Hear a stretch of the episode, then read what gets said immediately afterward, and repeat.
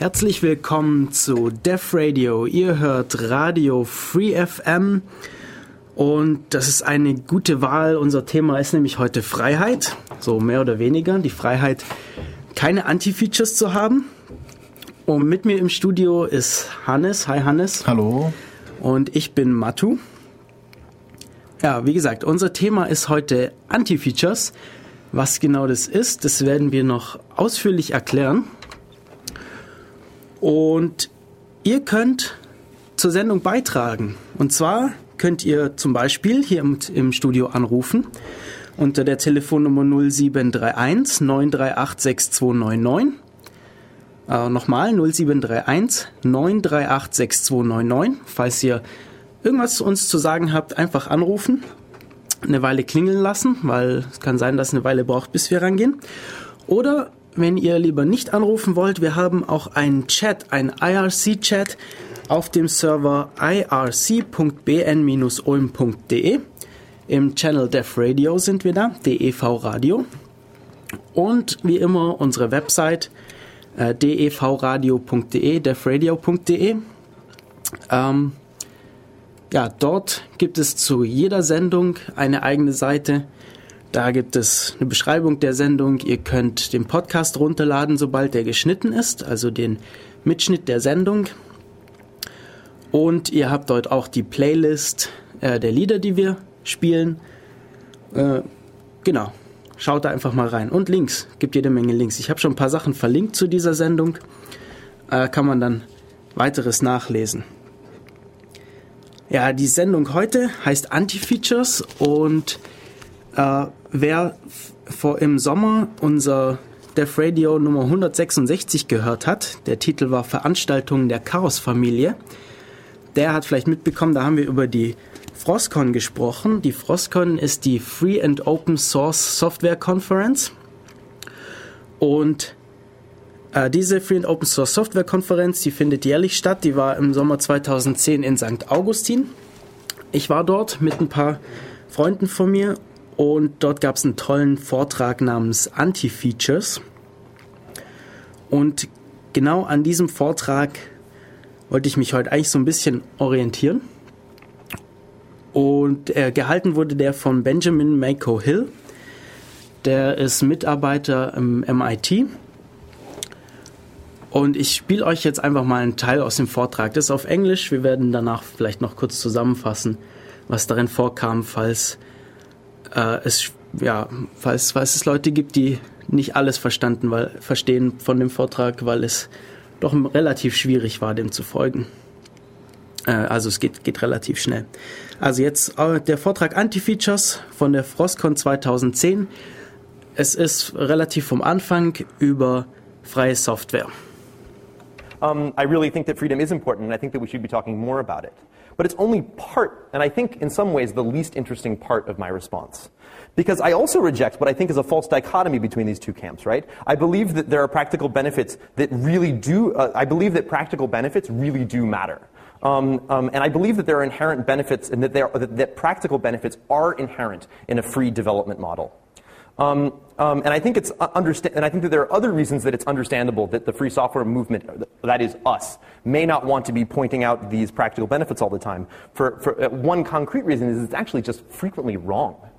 Um, these practical benefits don't really work out. Who, I mean, I was use, I started using free software in 1994, 1993. Um, I was uh, 13 years old at the time. Who, is anyone using 93, 94, 95 free software? Anyone else? So for those of you who don't remember, like it, it was actually really quite bad um, uh, in a lot of ways. It wasn't actually inherently better. Linux in 94 crashed all the time.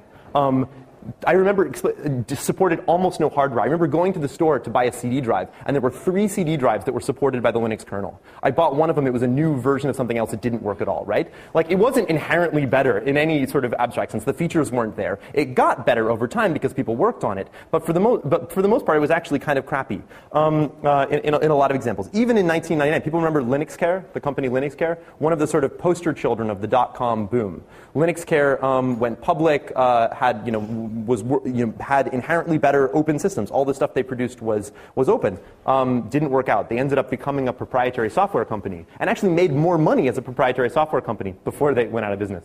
Um, uh, um, um, but, but, it, but, but in any case, open source, as we all learned in the dot-com boom and bust, was more difficult than just putting your code online, slapping a GPL, and letting the patches sort of roll in, right?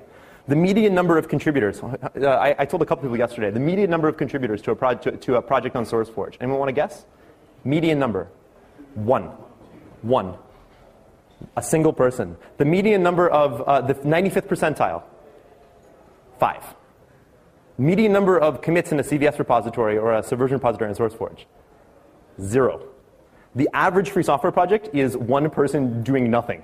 Um, uh, uh, uh and, and, and, and, and, and even, or at least very little, talking about many things, right? Um, uh, the benefits, and even for the projects where people have code online, patches don't come rolling in. People don't start collaborating in most of the time, right? The benefits of free software are not inherent, um, and they're not automatic. The benefits of mass collaboration, you know, all of these people fixing your bugs, are irrelevant when nobody's looking at your code and no one's working on your stuff at all.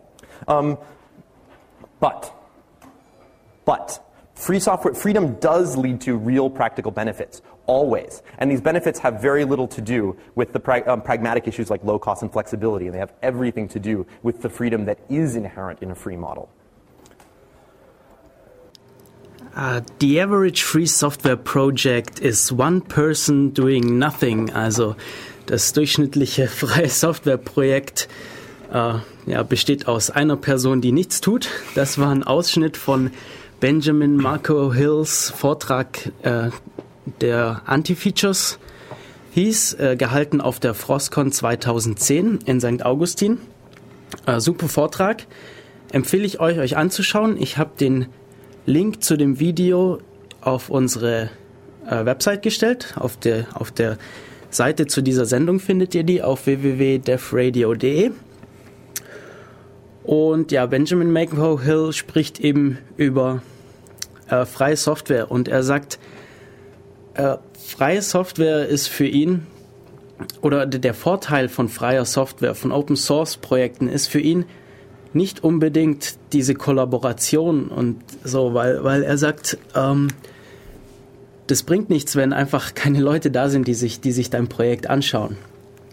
Äh, also, das ist ja immer so, so ein Grund, den man hat, der, der angebracht wird. Ja, was sind denn die Vorteile von Open Source? Und dann sagt man, ja, äh, viele Leute schauen sich das an und deshalb sind da weniger Bugs drin, weil viele Leute sich das anschauen und äh, viele Leute arbeiten daran, deshalb wird es automatisch gut, aber das ist eben üblicherweise nicht der Fall, weil wenn jemand aus ein freies Softwareprojekt, ein Open Source Projekt anfängt, dann äh, sind da eben, dann, dann, dann kommen nicht automatisch die Leute, die sich das anschauen und damit helfen.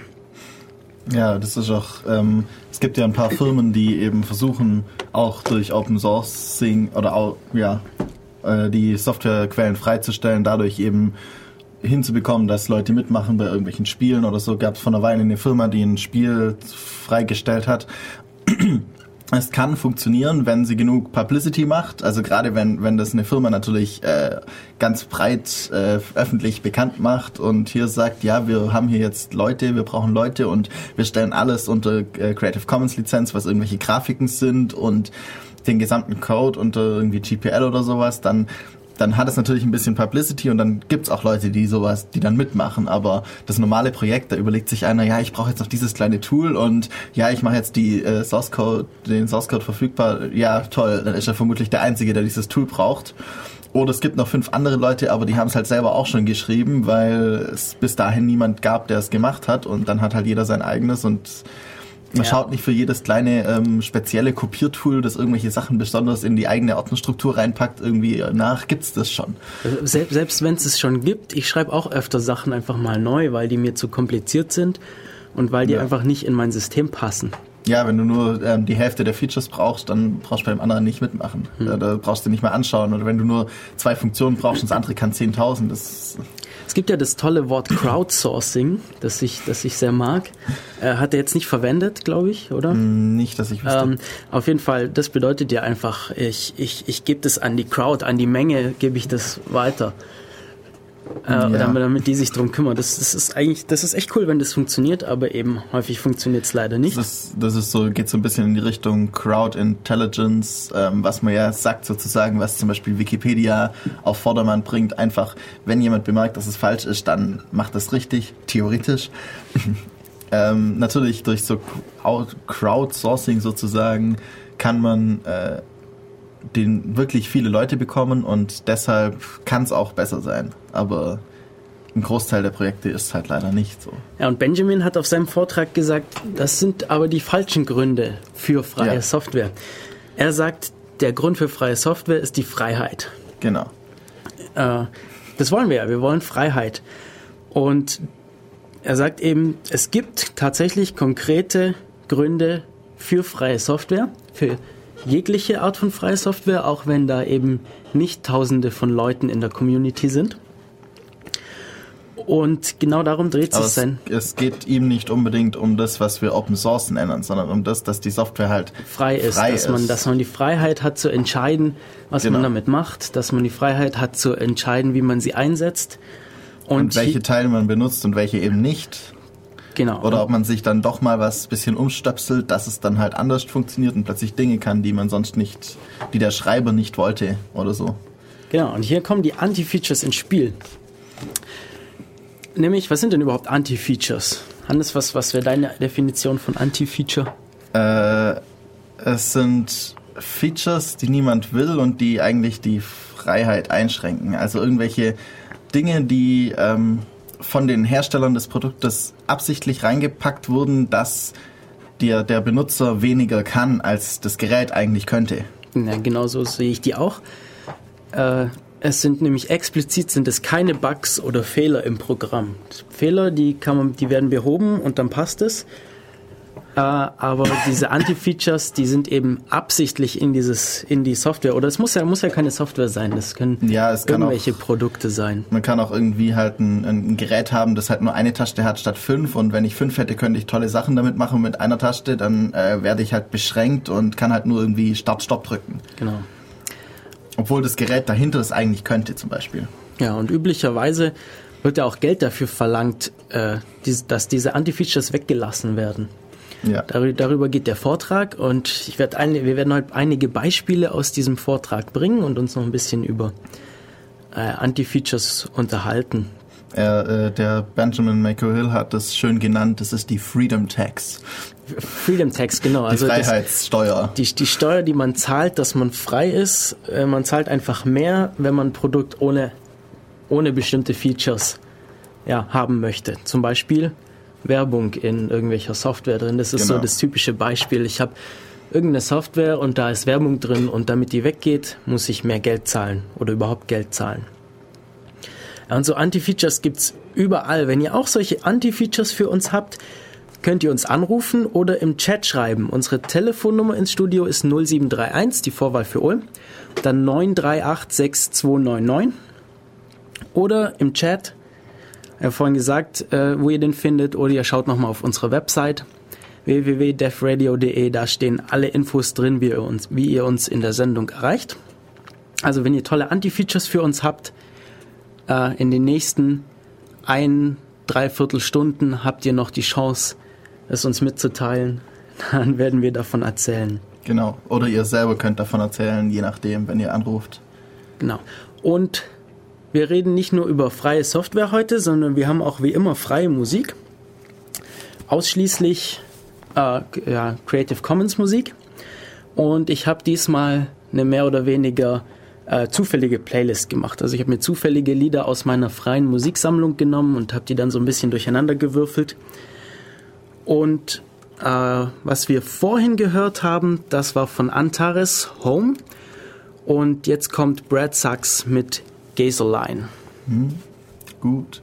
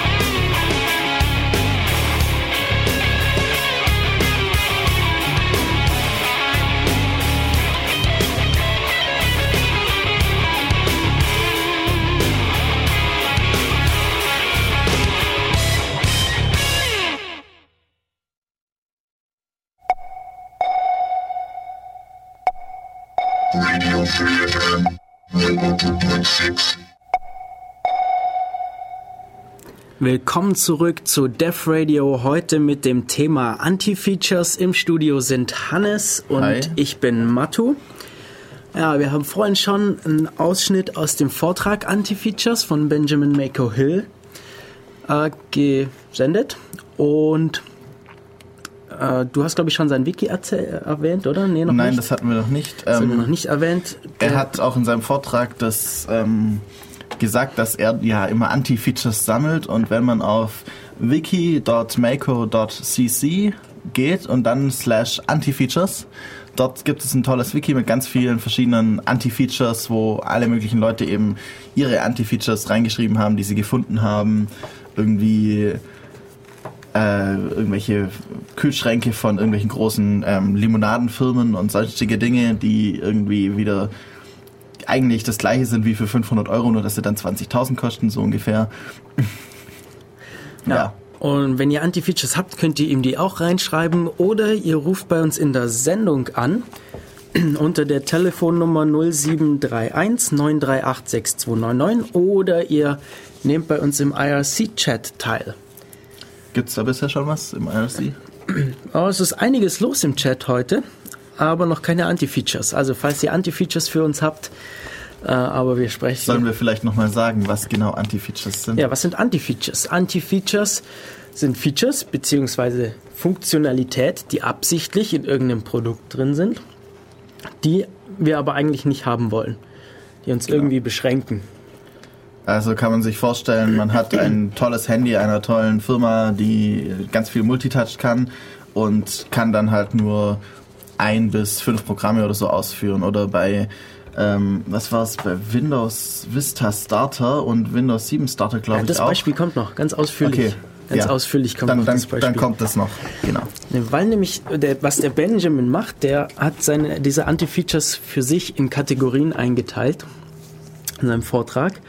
Und seine erste Kategorie Oh. war Anti-Features, um äh, mehr Geld damit zu machen.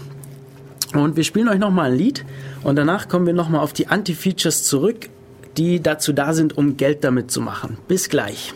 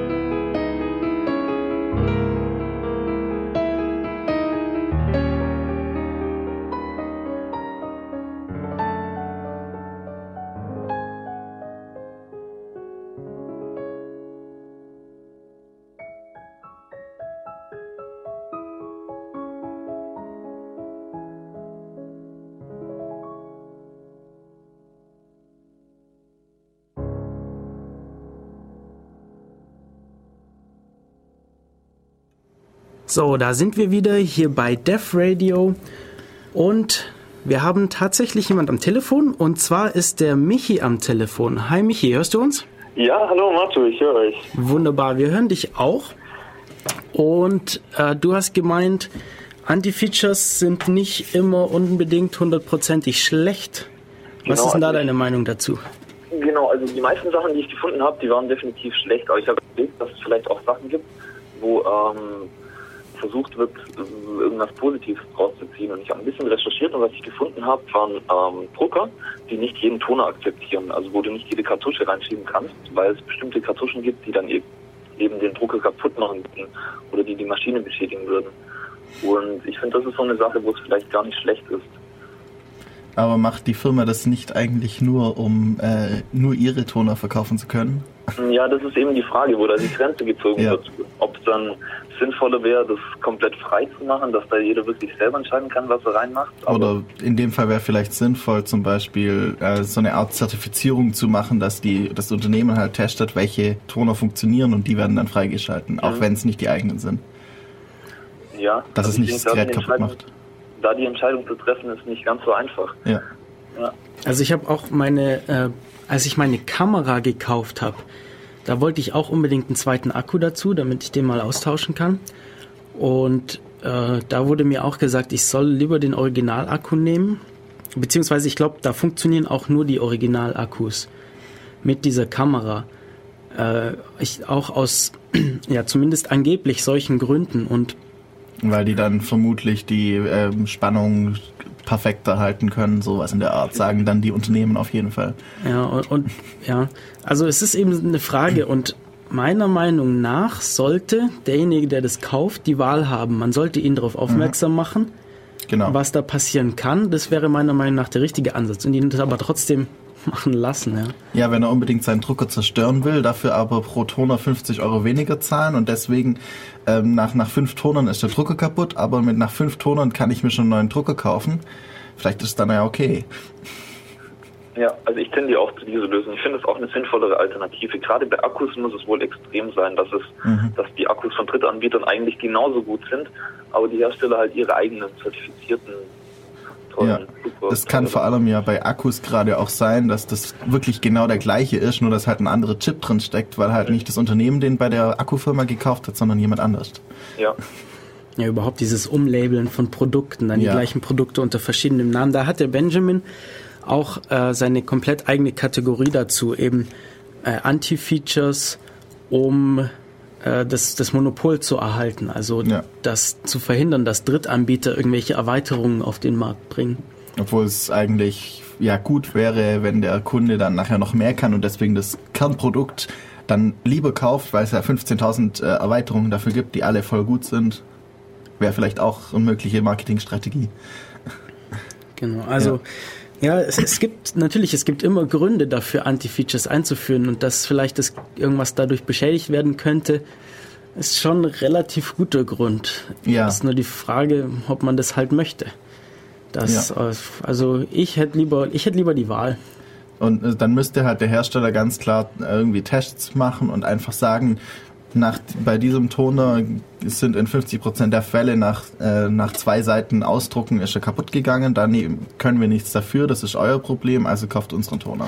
Das, ähm, diese Diskussion, es gibt doch gerade die Diskussion mit, äh, dass das Mobiltelefon-Ladegeräte sollen jetzt Ja. vereinheitlicht werden in Europa, glaube ich, oder? Ja, europaweit. Und das ist doch eigentlich genau sowas. Da jetzt beschweren sich die Hersteller auch so, oh, da müssen wir uns auf, da müssen wir die Garantie trotzdem bieten, obwohl die Fremdsachen einsetzen und Ja. das können wir ja gar nicht beeinflussen.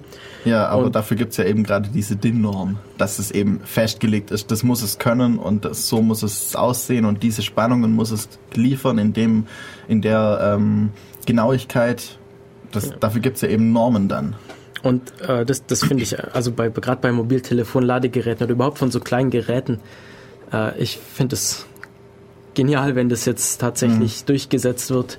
Aber zum Beispiel irgendwelche MP3-Player oder so gehören nicht dazu. Normale v ähm, Handys ohne Smartphone-Betriebssystem gehören eigentlich auch nicht dazu.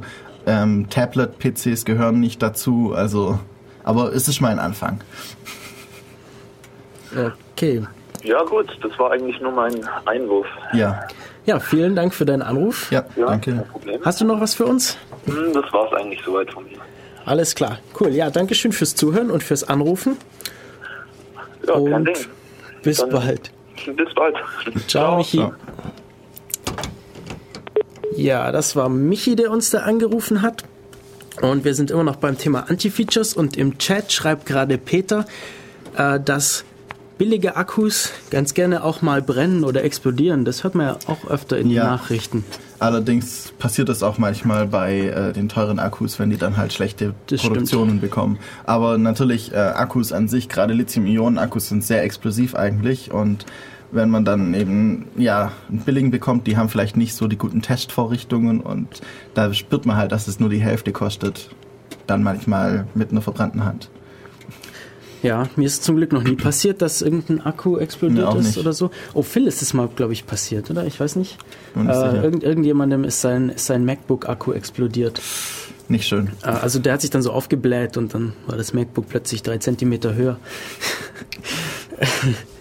ja. Ja, aber es geht ja nicht nur um Software oder Elektronik. Äh, Der Benjamin hat angefangen mit einem Beispiel und zwar dem Telefonbuch Ja. in den USA.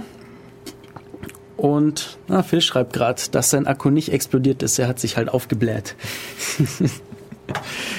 ähm, ja, Telefonbuch in den USA. Man zahlt Geld dafür, dass man nicht im Telefonbuch ist. Und zwar äh, gibt es eben Firmen, die Geld dafür, die den Telefonbuch, weiß nicht, wie nennt man das? Den Telekom-Firmen einfach. Genau. Also, darf Geld dafür zahlen, dass sie Adressdaten von Leuten bekommen. Und wenn man eben nicht möchte, dass solche Werbefirmen seine Adressdaten bekommen, dann muss man eben Geld dafür zahlen, weil die sagen, wir kriegen Geld von den Firmen, dass wir das da reintun. Äh, wenn wir es nicht reintun sollen, dann wollen wir halt das Geld von woanders haben. Genau. Ähm, gibt's bei uns auch mehr oder weniger. Nur bei uns ist, soweit ich weiß, kostenlos. Ja, also es gibt ja für viele Sachen so Gebühren, das Ja, halt so, so, so, so. Man, man zahlt dafür, dass man eben seine Daten schützen darf. Und Ja. normalerweise werden sie verkauft. Oder man muss extra ein spezielles Formular ausfüllen und zur Stadt bringen, nur dass man eben nicht die Daten weitergegeben äh, gegeben bekommt. Also Anti-Features, wohin das Auge schaut.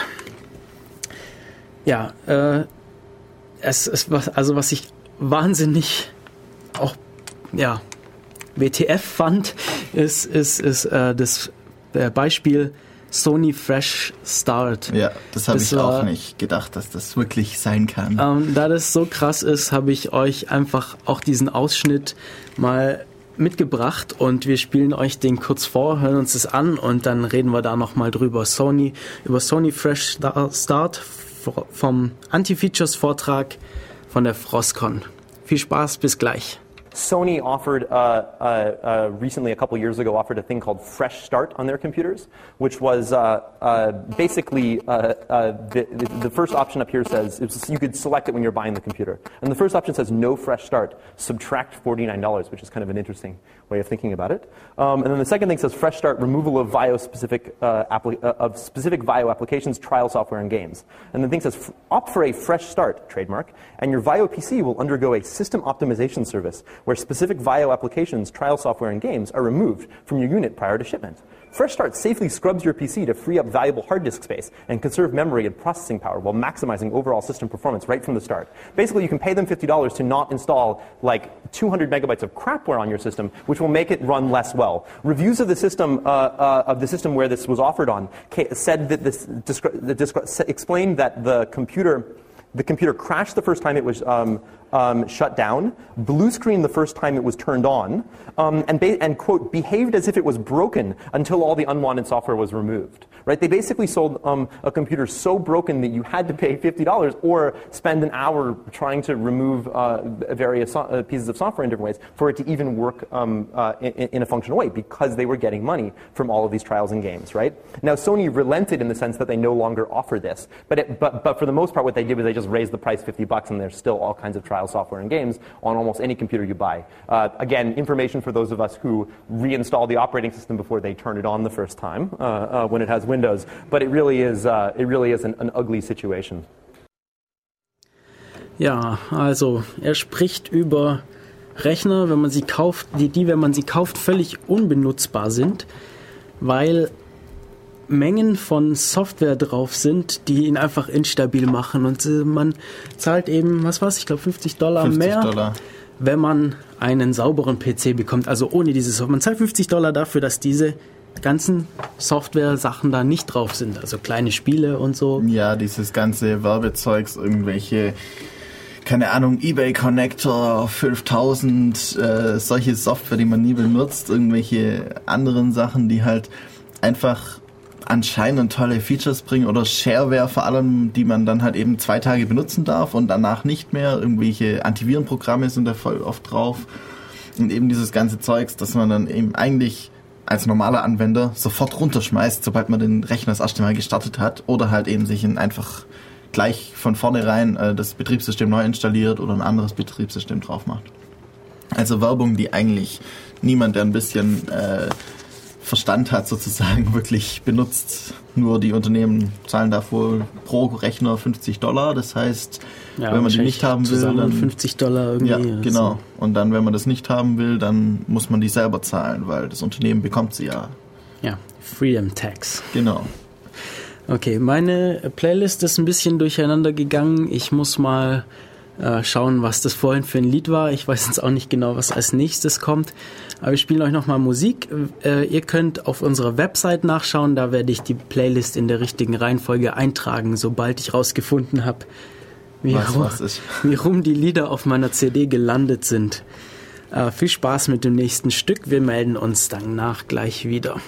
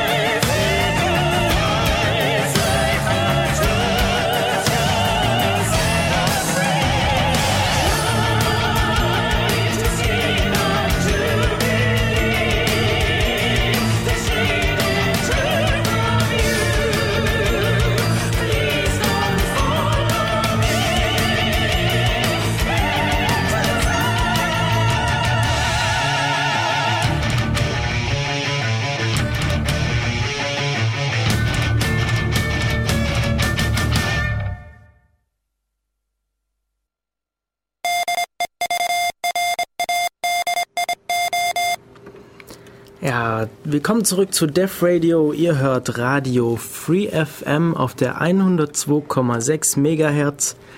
Das freie Radio in Ulm Ja, und Umgebung. und Umgebung.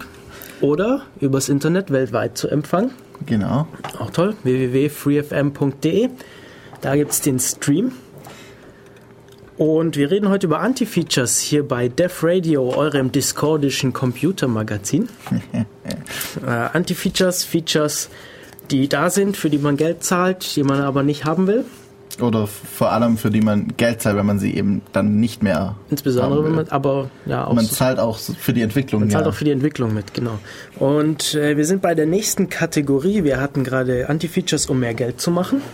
Und jetzt sind wir bei der Kategorie Marktsegmentierung, also Oder wie nennt das es schön? Ähm, Personen, nein, äh, Käuferdiskriminierung Kä- Käuferdiskriminierung. sozusagen. Äh, sind unterschiedliche Preise für dasselbe Produkt für unterschiedliche User. Genau, weil manche Leute können sich mehr leisten und deswegen müssen sie auch mehr zahlen. Zum Beispiel äh, Leute, die einen Business-Tarif buchen. Genau, Flugtickets. Im Flugzeug eigentlich dasselbe, also Plätze direkt nebeneinander. Äh, der eine ist deutlich teurer, weil er eben als Business-Tarif gebucht wurde. Und das Unternehmen, das ihn bucht, kann sich das ja leisten. Genau. Deswegen- Äh, Und mit solchen Begründungen wie ja, äh, wenn Sie da eine Nacht länger bleiben, dann können wir Ihnen weniger berechnen, weil, weil halt. Genau, ja, weil Baum. Jetzt, jetzt, kam das, jetzt, jetzt kommt das Thema, das du vorhin schon angesprochen hast, das Windows NT Server versus Windows NT Workstation. Und die nachfolgenden Windows-Versionen. Und ja. ah, genau, du hast vorhin von, von dem Vista gesprochen. Und ja. 7 Also auch. angefangen ja. mit dem Windows, Windows NT 4.0, also 4.4.0. Äh, der gab es in zwei Editionen, nämlich der Server-Edition, sozusagen eine professionellen Edition, und der Workstation, die eben auf einer Workstation, auf so einem PC laufen sollte. Ja. Und ja, was war der Unterschied? Die Windows NT äh, Workstation, die konnte ein paar Sachen nicht. Ja, Äh, ein paar so Sachen, unter anderem maximal 10 TCP-Verbindungen aufbauen.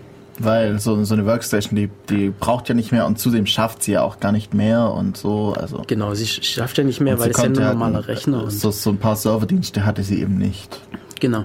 Ja, was jetzt der Unterschied zwischen den beiden ist, Leute haben sich das angeschaut und äh, es fällt auf, äh, in der Installation, in der Standardinstallation sind die Dateien, die heißen alle gleich. Und hat sich das jemand genauer angeschaut, ich weiß nicht mehr, wer das war, äh, der hat dann die Dateien gehasht und festgestellt, die Dateien sind alle gleich, bis auf ein Bit in der Registry von äh, diesen beiden Windows Version. Da war ein Bit anders und wenn sich der Rechner hochgefahren hat, war irgendwo ein Stück Code drin, der hat geschaut, ist dieses Bit gesetzt.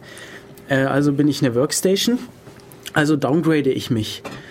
Und ja, äh, da der, der Preisunterschied war eben ziemlich hoch zwischen 800 diesen, Dollar? Ich weiß es nicht mehr. Es ist ein großer Preisunterschied ist halt ein Bit flippen und schon hat man sich 800 Dollar gespart oder je nachdem, was Ja. der Unterschied da war. Vor allem eben so im Sinne von, man stellt sich mal vor den Code, der schauen muss, habe ich schon 10 TCP-Verbindungen? Ja. Und wenn, wenn ja und bin ich äh, Workstation, dann muss ich jetzt die anderen abbrechen und sagen, nein, das darfst du nicht mehr Ja, aufmachen. noch besser, Windows Vista. Und da- bei 7 ist, glaube ich, auch immer noch das das ist Gleiche. immer noch dasselbe, aber da haben sie, glaube ich, ein bisschen. Da haben sie ein, zwei Ja, Versionen weniger, aber an sich. Äh, es, es gibt unglaublich viele Versionen von Windows Vista. Windows Vista Starter, Home Basic, Home Premium, Business, Enterprise, Ultimate. Äh, ja. und Benjamin Michael Hill hat die Windows Vista Starter Edition äh, die Anti-Features Edition genannt, weil äh, sie hat super Besch Beschränkungen. Also Windows Vista Starter wurde im Hinblick darauf entwickelt, jetzt diese ganzen Netbooks oder viele von, von diesen Netbooks, der Hype, der jetzt in den letzten Jahren so war, kam eben mit Linux raus. Und Linux weil halt eben Windows XP den Leuten nicht so ganz gefallen hat mehr. Das, äh, Und das, ja, dann haben sie halt, sind sie halt auf Linux umgestiegen. Ja, und das ist auch teuer und die, die Ja. Netbooks, die sollten ja billig sein und klein Genau. und handlich. Und äh, Linux war kostenlos ja. und ja, äh, und um dem entgegenzusteuern, wurde eben diese Starter-Edition angeboten, die sehr günstig war. Irgendwie gemeint 10, 20 Dollar, sowas. Ja. Äh, Ich glaube, in Europa gab es dies gar nicht. ich, ich weiß Da nicht. fing es, glaube ich, mit Home Basic an. Das war dann auch irgendwie so, dass, wenn ich das noch richtig weiß, gab es die Starter zum Beispiel in so, so äh, afrikanischen Kontinent und noch ein paar anderen Sachen irgendwie, haben sie die auch noch besonders vermarktet und so. Ganz komisch. Ja. Ja, vor allem sehr billig. Ja, dafür, was es, weil sie so billig war, konnte sie natürlich nicht so viel. Zum Ja. Beispiel war die Festplattengröße auf 250 Gigabyte beschränkt. Und RAM müsste auch irgendwie beschränkt gewesen RAM auf ein sein. paar hundert Wahrscheinlich, Megabyte äh, beschränkt. nee, wahrscheinlich ein Gigabyte oder so, aber Ja, maximal. Ja. Ja. und der Hammer, drei, drei Programme, die eine GUI haben, dürfen gleichzeitig laufen, mehr Genau. nicht. Also wenn ein Programm eine GUI hat, also ein Fenster aufmacht, dann darf es nur gleichzeitig mit zwei anderen solchen Programmen laufen. Also man darf zum Beispiel seinen Lieblingsbrowser öffnen, sein Lieblingsmail-Programm und dann darf man noch sein Office-Programm starten und sobald dann irgendwie der ähm, Instant Messenger ein Fenster öffnen will, kommt eine Nachricht aus, Sie haben schon drei Programme offen. Genau, Voll äh, gut. das Programm darf jetzt keine Fenster mehr aufmachen. Und das muss man sich mal vorstellen, den Aufwand dafür. Vor allem, es kann ja sein, also das Programm, zum Beispiel gerade ein Instant Messenger, hat ein Standardprogramm und 15.000 Kontaktprogramme für jeden einzelnes Chatfenster oder so ein eigenes, je nachdem, wie man es macht. Jetzt muss ich überprüfen, sind das jetzt drei Programme oder, Oder es sind ist das gleiche ein Programm, Programm? und wie viele Fenster hat das Programm offen? Weil also Ja. ein Programm darf natürlich mehr als drei Fenster offen haben. Also sonst Ja, würden ja manche genau. gar nicht mehr laufen. Genau. Gerade GIMP hat standardmäßig drei Programme, äh, drei Fenster einfach offen. Ja, also das zu programmieren, da saßen bestimmt ein paar Leute einige Stunden Ja. dran. Und auch die anderen Versionen bei Vista sind haben größtenteils Beschränkungen in, in dem Bereich, wie viel Gigabyte Arbeitsspeicher sie vertragen. Ja, und das, auch sind auch nur Beschränkungen, ist. die reinprogrammiert sind, weil Ja. Wenn Äh, es 64-Bit ist, kann es halt so und so viel Gigabyte Arbeitsspeicher. Wenn es 32 ist, kann es 3,1 Gigabyte Arbeitsspeicher. Und wer zahlt es? Natürlich diejenigen, die diese Systeme dann kaufen. Genau. Ja, damit wären wir wieder bei äh, freie Software ist toll. Wir haben nämlich die Freiheit, die wir uns nehmen können, so etwas nicht zu haben. Genau. Wenn ich, Solche Beschränkungen. wenn ich nur 2 Gigabyte will, dann baue ich halt nur 2 Gigabyte ein. Wenn ich dann aber mal plötzlich 4 will, dann muss ich nicht mein Betriebssystem upgraden. Was ja. Ja. Natürlich hatte gerade jetzt zum Beispiel Ultimate noch ein paar tolle Features, die halt Home Basic oder so Home Premium nicht hatte. ja, vielleicht aber- noch irgendwie zusätzliche Tools oder So, sowas. ja, ein paar Tools oder ähm, irgendwie, glaube dieses, dieses Ready Boost oder sowas, also dass man mit dem USB-Stick, Flash-Speicher dann den Bootvorgang beschleunigen kann. Oder ähm, was hat es auch nicht genau, diese beweglichen Hintergrundbilder. Oh ja, Voll oh ja. gut. Was, äh, gestern hat mir jemand erzählt, dass Windows 7 Base äh, oder Starter oder Basic kann man Hintergrundbild, kann, das kann man nicht Starter ändern. ist, ist, ist glaube ich, auch diese Starter-Version, die auf relativ vielen Netbooks inzwischen installiert ist. Die hat auch ähnliche Be- Beschränkungen. Ich glaube auch noch diese drei Programmbeschränkungen. Ich bin mir nicht ganz sicher. Yay. Ich habe es noch nie benutzt. Aber es hat auch so Beschränkungen, gerade Hintergrund nicht veränderbar und solche Sachen. Ja, Das ganz komisch. Ja, ich fotografiere ja gerne. Und ähm, wer auch gerne mehr fotografiert, sehr, sehr beliebt sind ja in den letzten Jahren die digitalen Spiegelreflexkameras geworden und die können eigentlich immer äh, RAW-Fotos dir ausgeben. Also äh, Fotos im RAW-Dateiformat, also sprich die Daten so, wie sie vom Sensor kommen Ja, unbearbeitet und komprimiert. Bei günstigeren Kameras bekommt, der man, bekommt man meistens nur JPEGs.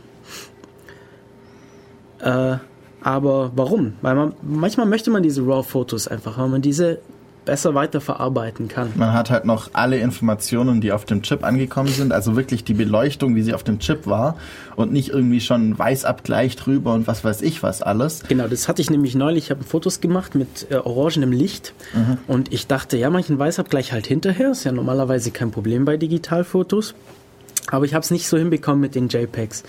Aber bei dem RAW kann man eben sagen, das hier ist weiß und der Rest, Ja. den kann man dann eben darauf Und einstellen. Die, die JPEGs, die, der normale Rechner macht das halt einfach, also der, die Kamera, die nimmt halt einfach immer ihre Standardwerte und haut die durch JPEG durch und der ist das eigentlich vollkommen egal. Und Ja. dann kommt halt ein JPEG raus, das schon vorbearbeitet ist eben. Ja, also sprich, manchmal möchte man diese Rohdaten haben.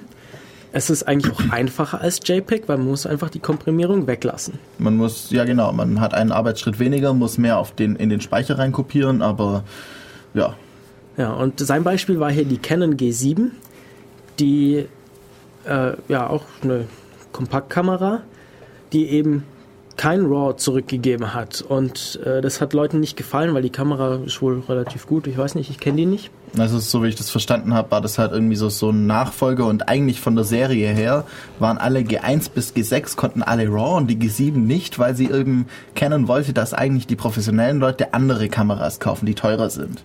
Ja, ja und äh, dann kamen eben ein paar Leute, die sich gedacht haben, das geht so nicht und haben angefangen, ein freies Firmware-Projekt oder ja, haben ein, ein freies Firmware-Projekt gestartet, das Canon Hack Development Kit. Genau.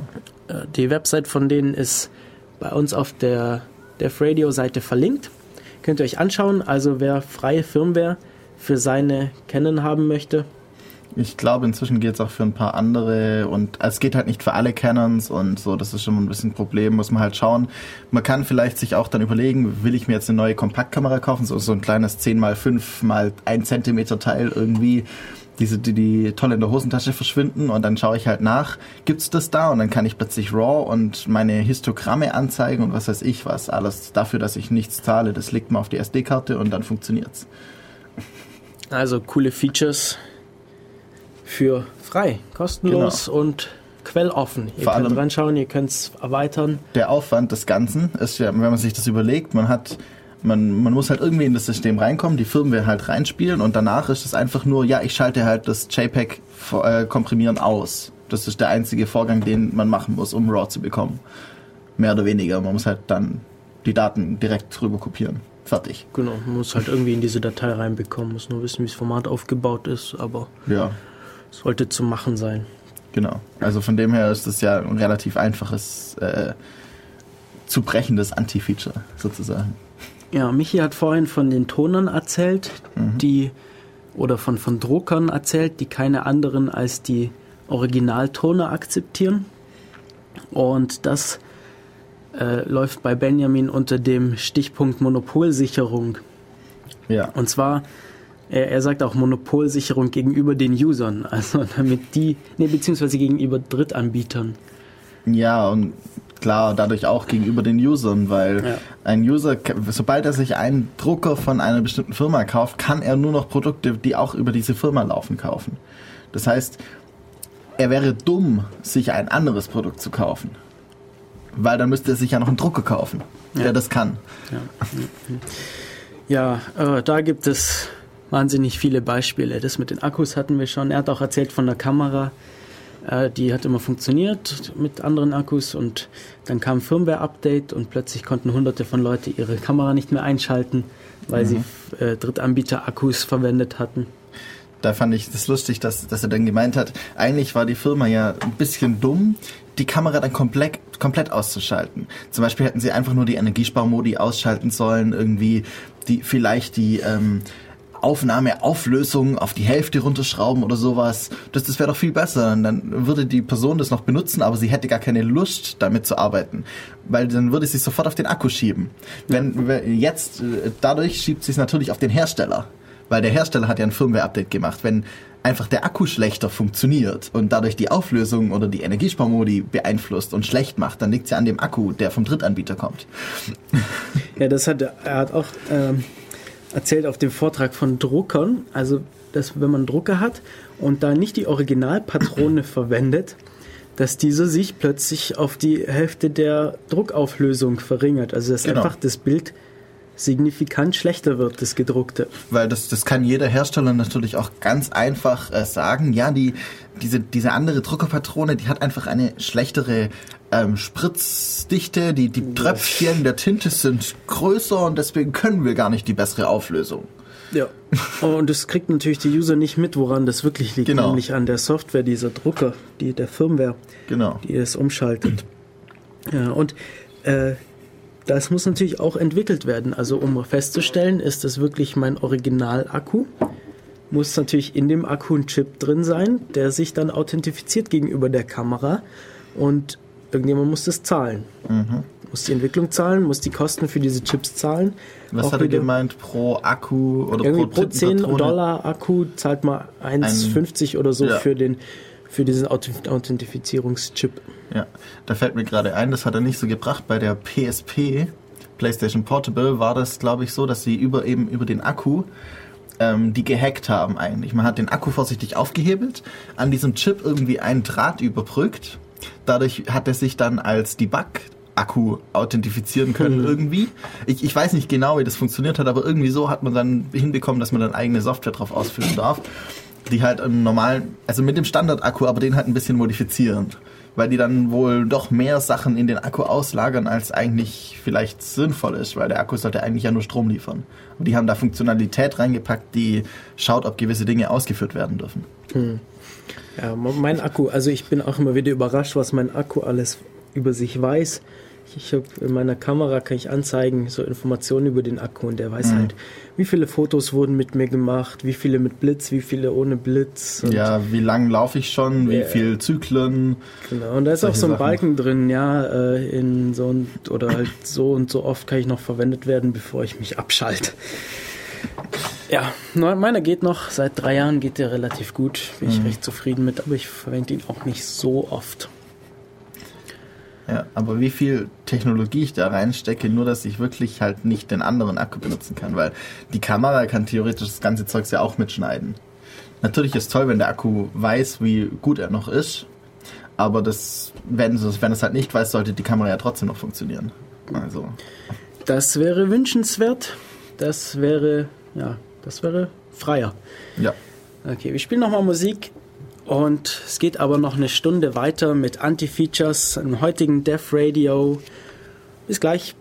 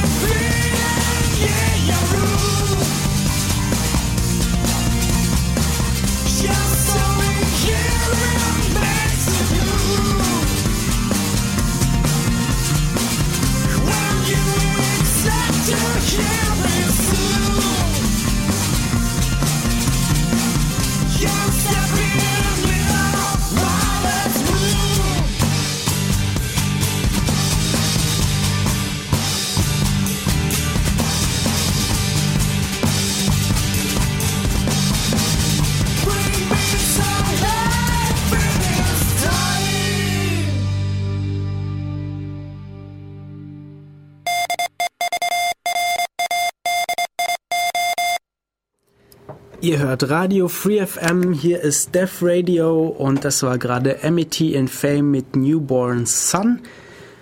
Äh, unsere Playlist könnt ihr euch wie immer auf unserer Website anschauen. Äh, ich habe jetzt ein Lied noch nicht rausfinden können, was wir heute gespielt haben. Das vorhin war von Diablo Swing Orchestra. Ähm, Zodiac Virtues. Genau.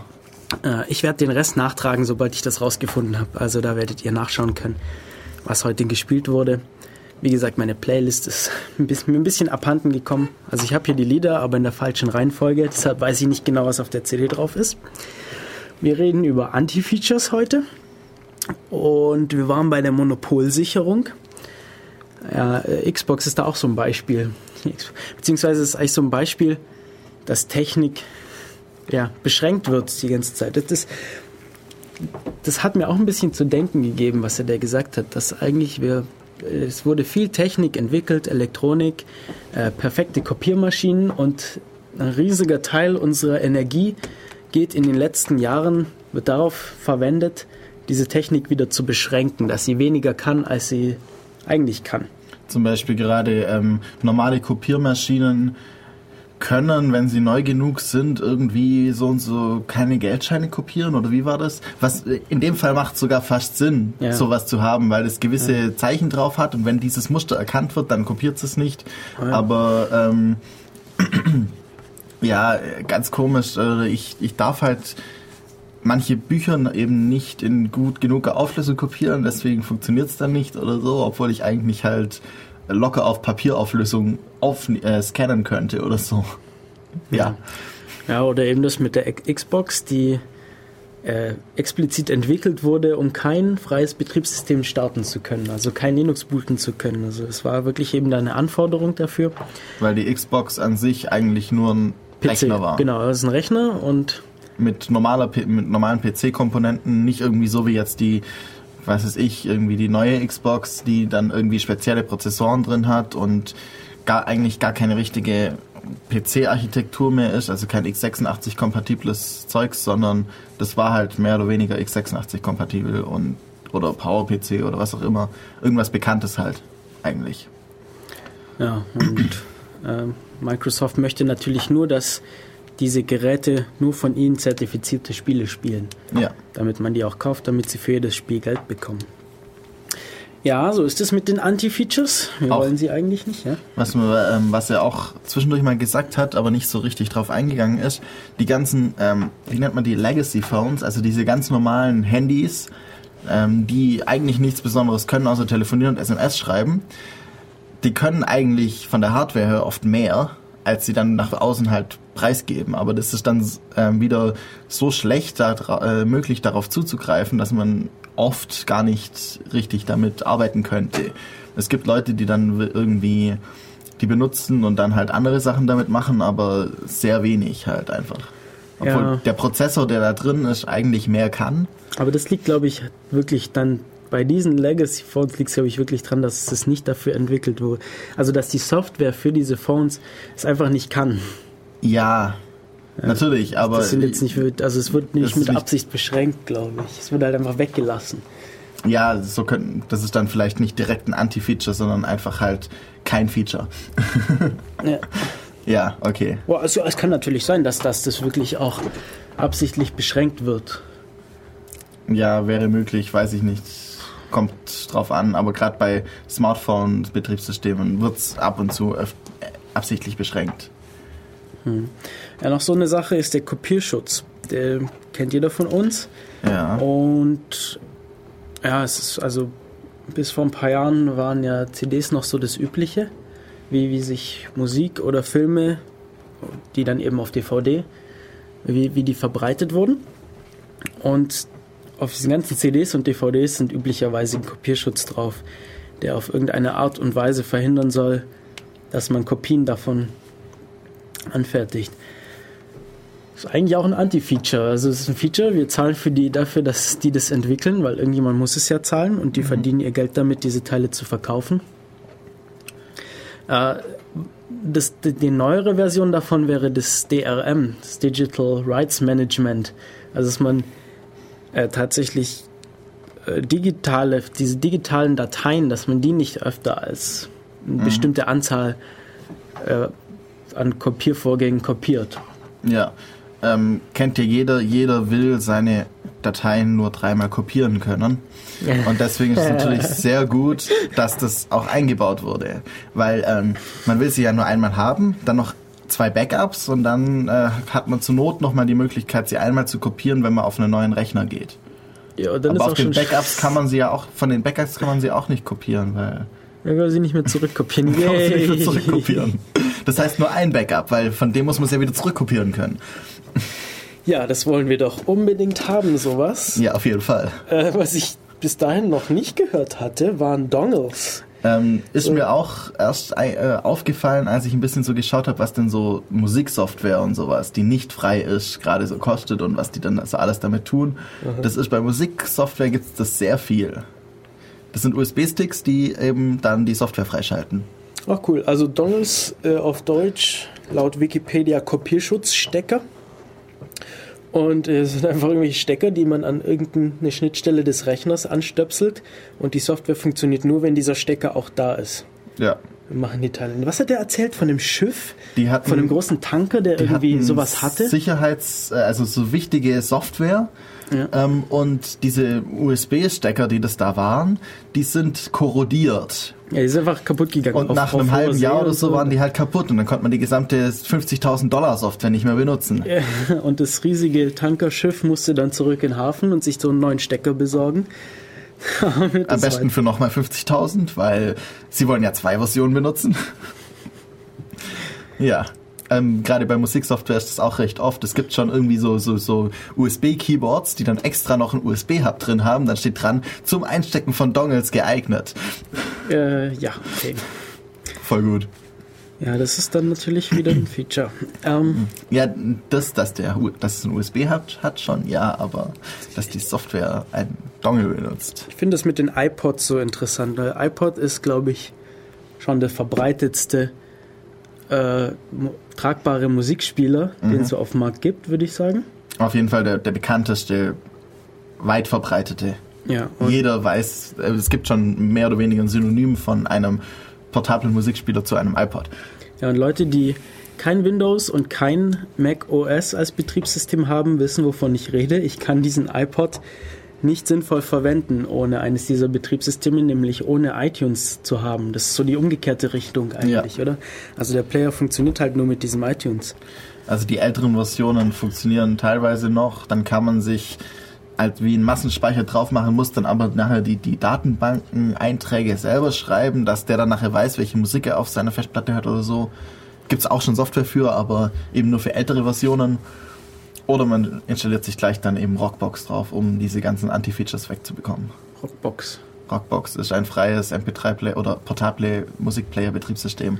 Da kann dann plötzlich jeder ähm, iPod, jeder, was weiß ich, Creative, äh, irgendwas Player, ähm, kann dann OGG spielen oder solche Dinge oder kann irgendwie Termine verwalten und so. Ja, allerdings muss man dafür erstmal diese iOS oder wie das Teil heißt von dem iPod runterbekommen. Dies, das, ähm, also bei den neueren iPods, bei den älteren, neueren iPods sozusagen, die ganz neuen sind nie äh, unterstützt, aber die bisschen älteren, da gibt's dann einen Dual Boot. Das heißt, man macht so einen kleinen Bootloader davor Wow, und dann kann man nice. sich beim Booten immer überlegen, wo will ich jetzt reinbooten.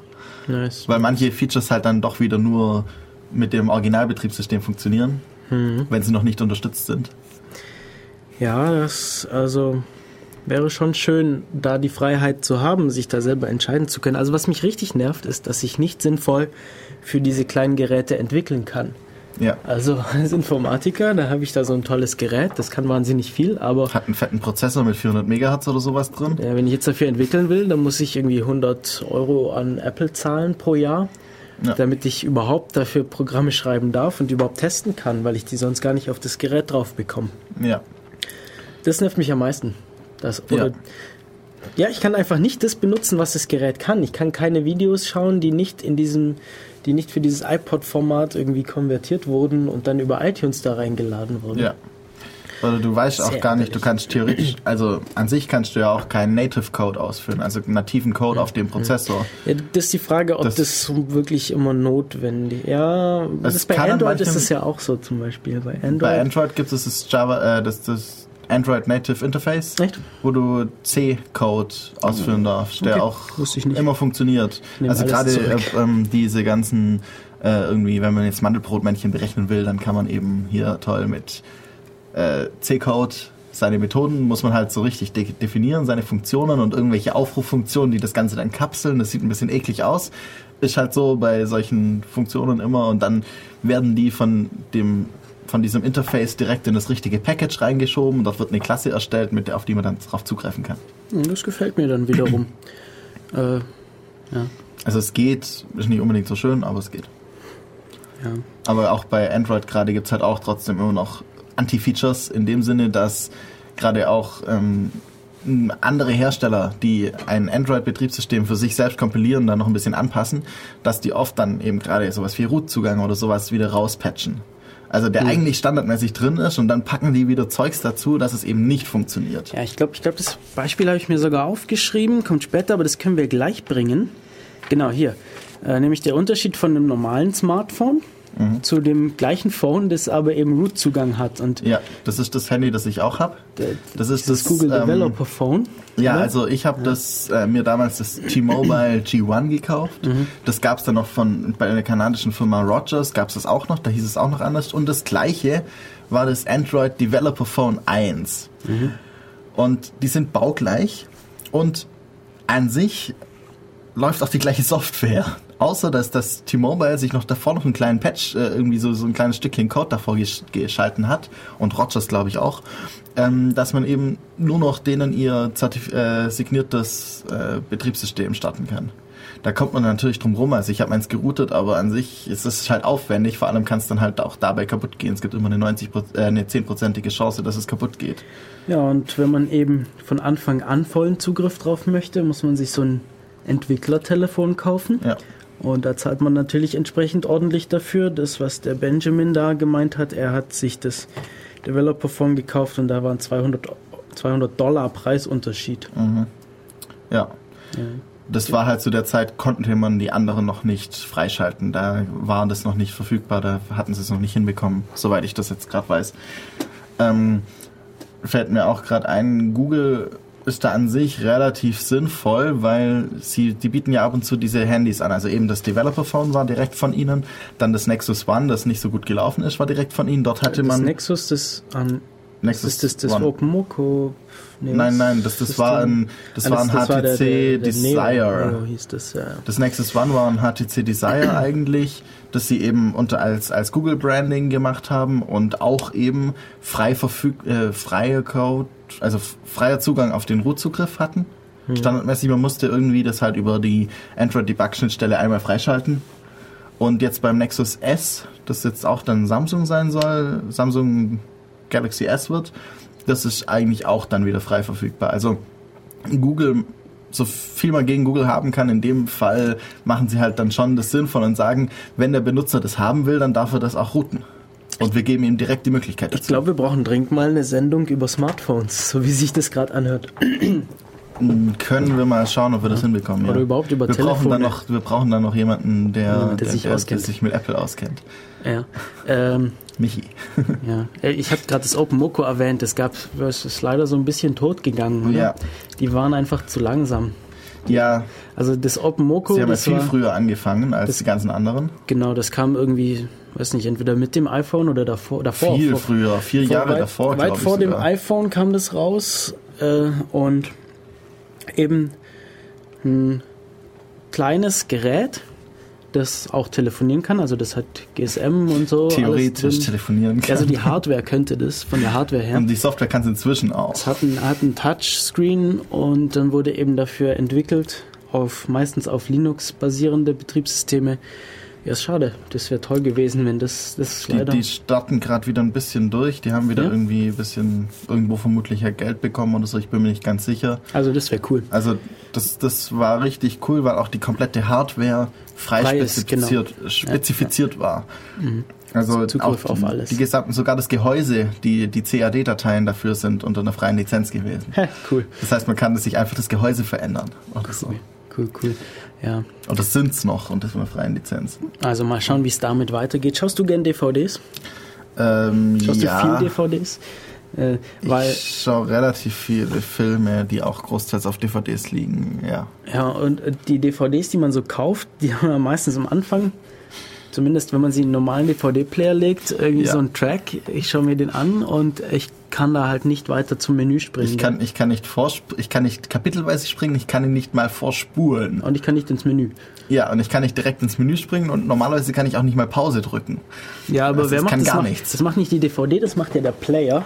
Genau. Äh, das heißt, auf meinem Laptop merke ich das nicht, weil ich benutze einen M-Player. Und den und- interessiert das einfach nicht. Ja, genau. Also mein M-Player, der ist sowieso, der springt, der, der geht nicht mal ins Menü, der fängt sofort mit dem Film an.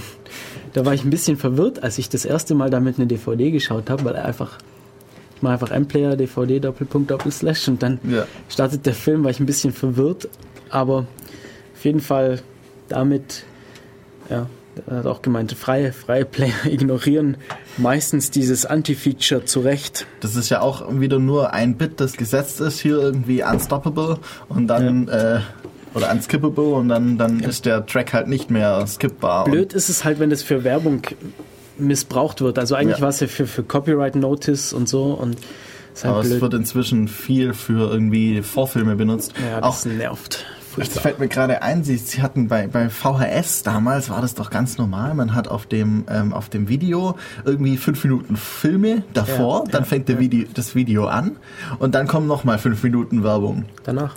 Oft. Ach so, vor. Ah, okay. Nach, nach dem Film kam auch oft noch Werbung. Ja, stimmt. Und als die ersten DVDs rauskamen, war das so voll toll, so keine Werbefilme oder Werbefilme halt noch so im Menüeintrag, so wenn Sie noch schauen wollen, hier gibt's auch noch Werbung und äh, so. Ja, inzwischen gibt's halt wieder Werbefilme vor dem, bevor das Menü anfängt. Ja, ja, ja, ja. Ja, gestern, nee, vorgestern habe ich noch mit äh, jemandem gesprochen, der mich auf was hingewiesen hat, nämlich im Piratenpartei-Wiki hatte Benutzer GNU seine eine Erfahrung mit Anti-Features oder eine, ein Anti-Feature gepostet.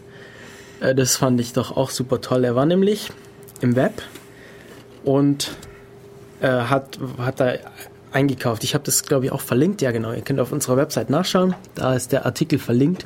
Auf jeden Fall hat er eingekauft, hat Sachen in seinen Warenkorb gelegt und es war wohl so eine Preisvergleichsseite, über die er reingegangen ist, weil er, das wusste ich auch noch nicht, er hat mir gesagt, äh, dass Preise oder dass Webseiten ihre Preise oft billiger machen, wenn man über eine Preisvergleichsseite dahin geht. Also wenn irgendwie, wenn man von einer Preis Preisvergleichsseite kommt, Ja. dann sind die Preise billiger. Weil die ja wissen, äh, die kriegen ja auch von dem Preisvergleich eben eine Anfrage und dann können die ja darauf reagieren. Interessant.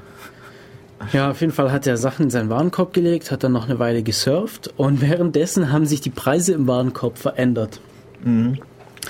Ja, und, und, und er hat dann eine empörte Mail geschrieben und das ist eben in dem Wiki drin, da könnt ihr das nachlesen, wenn ihr wollt. Ich glaube, wir lesen jetzt nicht alles vor, oder?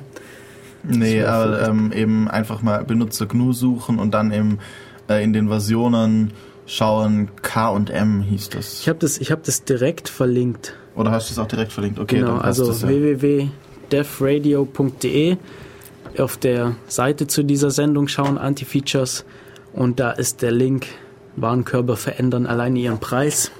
Ja, Der führt direkt dahin. das ist natürlich ähm, sehr interessant, weil gerade dieser große Versandhändler mit dem gelben Logo, der macht das auch. ähm, da kommt aber wenigstens eine Warnung, so im Sinne von, äh, seit, die das, seit sie das letzte Mal eingetragen waren, haben sich Produkte in ihrem Warenkorb um so und so viel äh, Euro oder Cent, hat den Preis verändert. Ähm, das, man kann ja sich in den Warenkorb Sachen legen und dann auf die Warteliste legen, deswegen passiert das bei mir relativ oft, weil da Sachen liegen, die ich gerne mal hätte, wenn ich mal irgendwie 5000 Euro dann hätte. ist es auch verständlich, aber wenn ich in Aber der innerhalb gleichen von zwei Session Stunden, bin und ja. dann ändert sich plötzlich der Preis, Das ist natürlich, das sollte nicht sein. Aber natürlich, wenn ich zwei Tage später reingehe, dann kann das passieren. Ja, ja, okay, ja, aber dann möchte ich doch eine Warnung haben, ja. Und eben in diesem Mailverkehr stand eben dann auch drin, dass die geantwortet haben, ja, das ist doch ein Feature. Dass sich der, dass sich der Preis anpasst. Ja, das ist doch ein Feature für den Benutzer. Ja, nur wenn er sich verbilligt.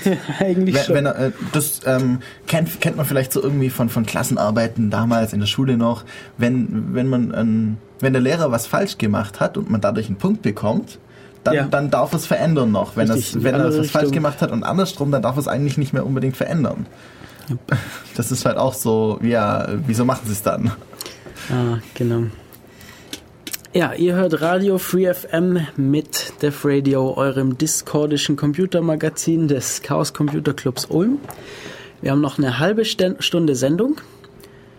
Es gibt jetzt nochmal Musik und danach geht's noch nochmal weiter mit den Anti-Features. Bis gleich. Radio Free FM 100.6.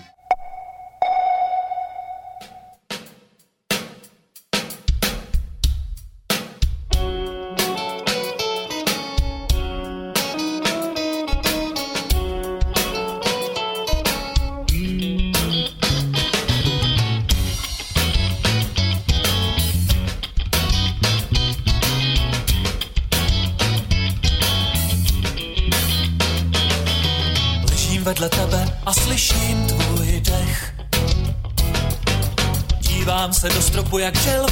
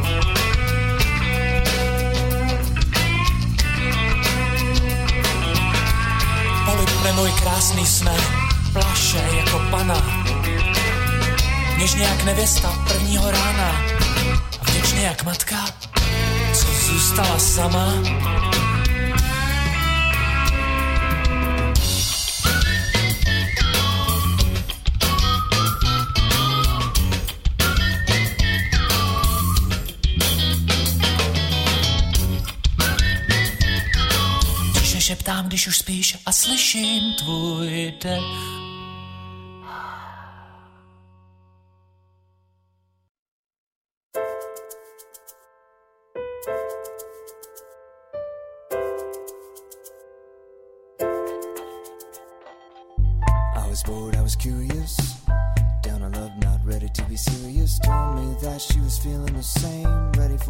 Ride, she was ready for a game. She met me at the door and she looked me over. Said, If you want to be my lover, there's a few things you should know. You can stay or go. I'm a wounded bird and that's no lie. There's no telling when I'll fly. If you're still in my arms in the morning, guess I've given you fair warning. She took my hand and she led me in. Her touch electrified my skin. And when we danced and when we kissed, I could not resist. Who knew I could feel so safe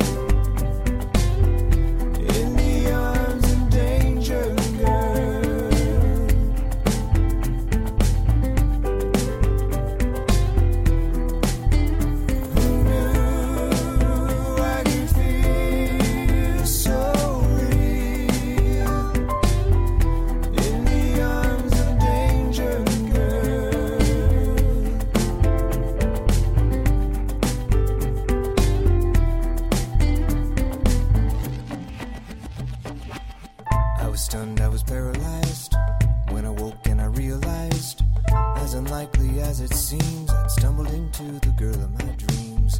Reached my hand out for her face, landed on cool pillowcase. And then I knew before the dawn, danger girl had gone. Can't believe she's gone. Can't believe she's gone.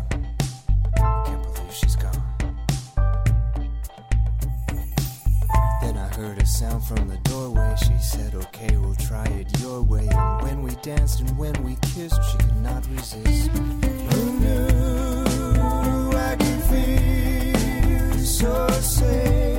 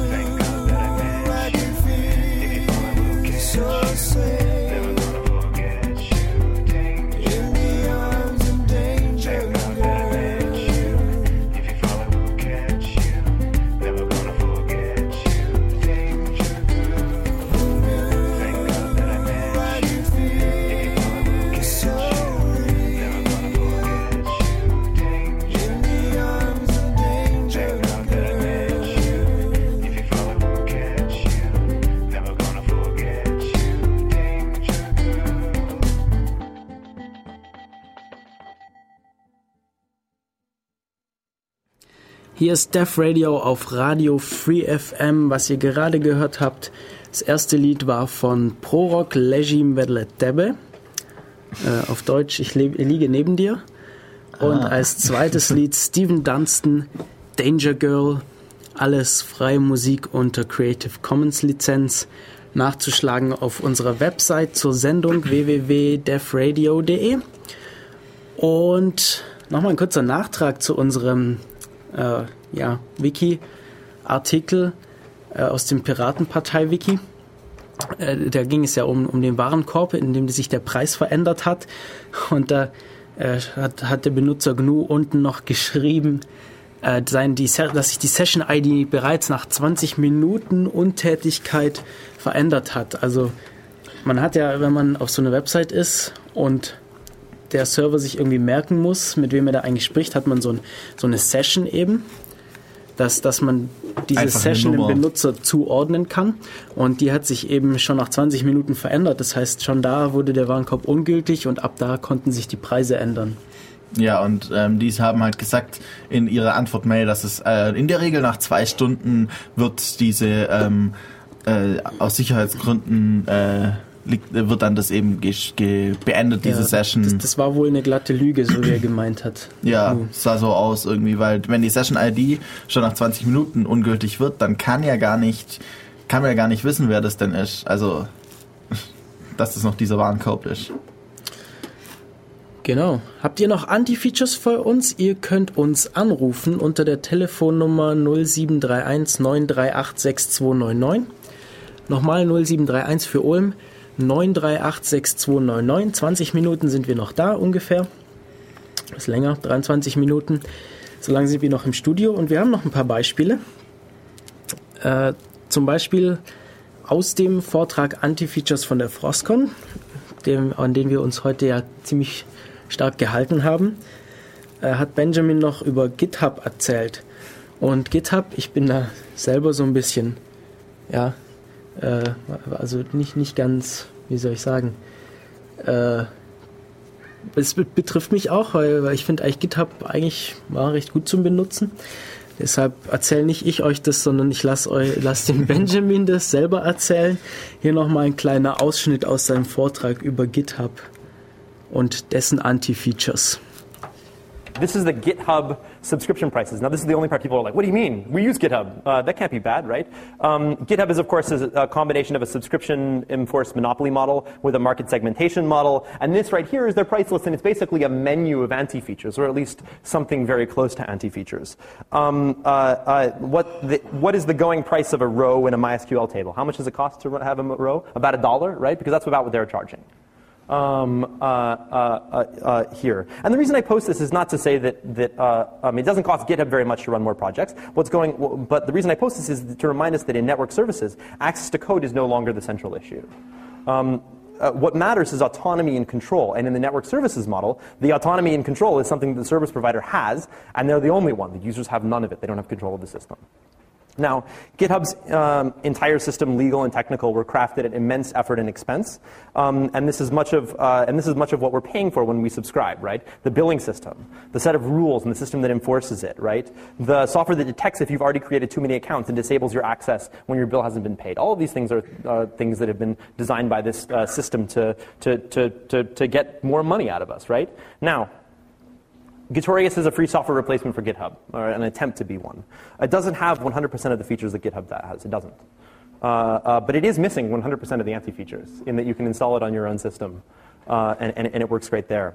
It ha- and as a result, it had an inherent advantage when it did next to nothing. Before it did anything at all, it had an advantage. Um, um, incomplete, sure, but inherent.